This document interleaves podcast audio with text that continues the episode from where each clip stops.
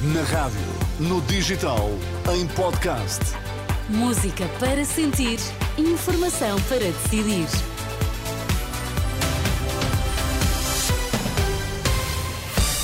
Começa agora o Jornal da Meia-Noite, mas vamos primeiro às notícias em destaque. Boa noite. Boa noite. A Aliança Democrática promete um programa de emergência para a saúde e mais apoios para jovens e pensionistas.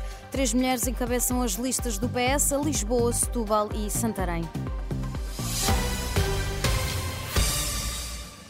Luís Montenegro promete um programa de emergência na saúde a apresentar nos primeiros 60 dias do governo, assente em três eixos: médicos de família para todos os portugueses, recorrendo ao setor privado e social, consultas a tempo e horas e vouchers para acabar com as listas de espera para cirurgia. Vamos atribuir automaticamente um voucher de consulta ou de cirurgia sempre que se atinja o tempo máximo de resposta garantido. Ou seja, sempre que esse tempo que está definido for ultrapassado uma hora, o utente recebe o voucher para escolher o prestador de serviço e para ir à procura da resposta que o Estado não conseguiu garantir.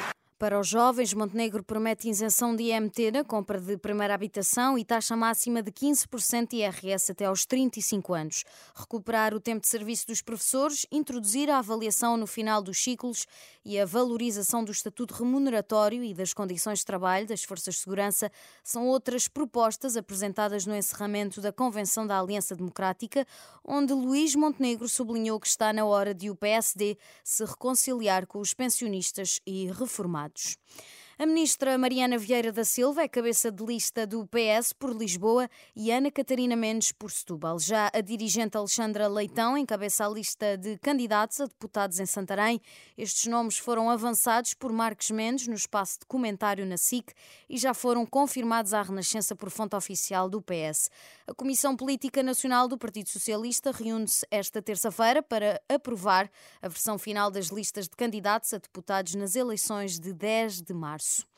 Está em rescaldo o incêndio que destruiu o interior de um hotel antigo no centro de São Martinho, no Porto, no Conselho de Alcobaça.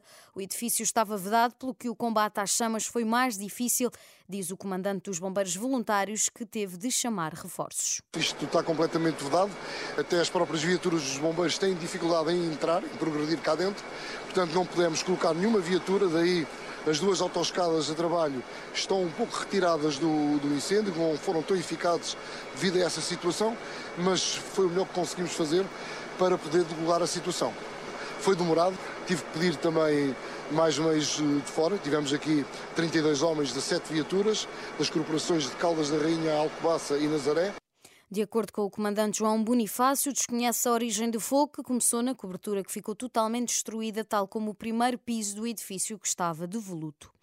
Familiares dos mais de 100 israelitas que foram feitos reféns pelo Hamas acamparam esta noite frente à residência do primeiro-ministro. A iniciativa surgiu depois de Netanyahu ter rejeitado um cessar-fogo em troca da libertação de todos os reféns que há mais de três meses estão retidos na faixa de Gaza. Cerca de 9 mil pessoas manifestaram-se em Bruxelas pelo fim dos bombardeamentos de Israel na faixa de Gaza, dados fornecidos pela polícia local à agência France Press.